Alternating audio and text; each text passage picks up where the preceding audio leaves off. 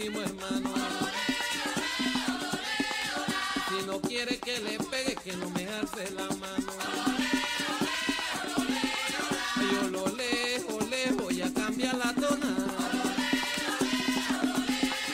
Voy a cambiar la tona para que Los brujos de Chávez, la magia como prolongación de la política.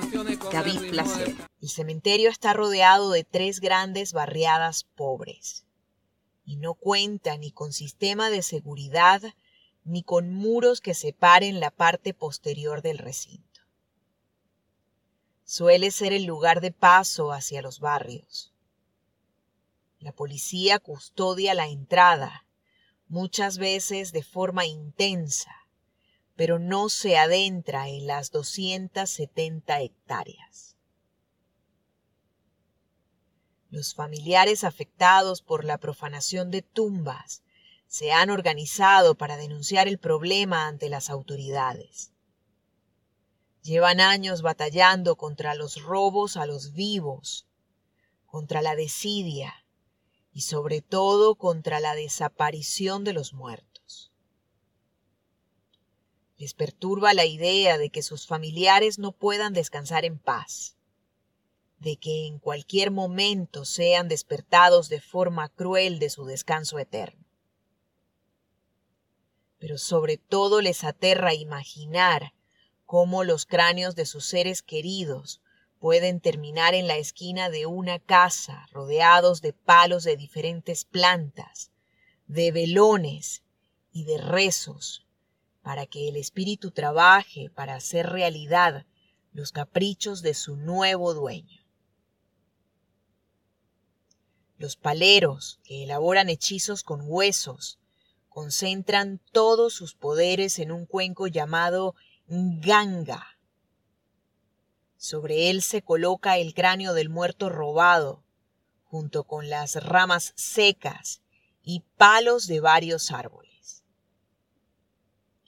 Allí, cada cierto tiempo se deja sangre de gallo para darle de beber al espíritu. Los rituales se celebran generalmente en las noches y a puerta cerrada. Están convencidos de que los hechizos con huesos humanos son mucho más efectivos que cualquier otra fórmula. El muerto es más rápido que el santo.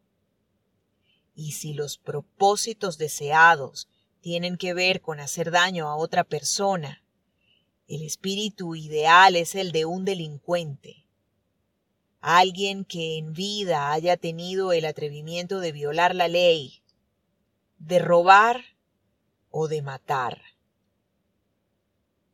Es cierto que son más efectivos, pero a la larga siempre traen problemas.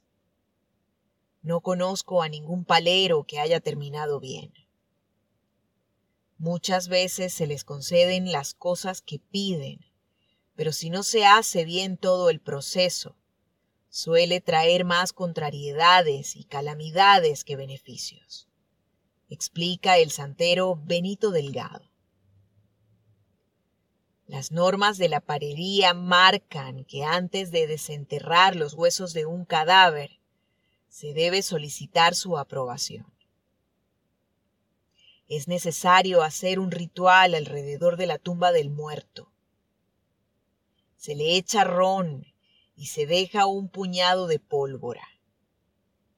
Si se enciende de forma espontánea, el muerto da su aprobación para salir de su tumba y para ayudar al palero con su magia negra. Pero con la delincuencia extendida en Caracas, los rituales de noche pueden ser inseguros y los traficantes de huesos revuelven en cualquier tumba sin pedir permiso. Así los paleros no tienen otra opción que celebrar los rituales en la intimidad de sus casas, sin saber a quién pertenecen los huesos. Los brujos de Chávez, la magia como prolongación de la política.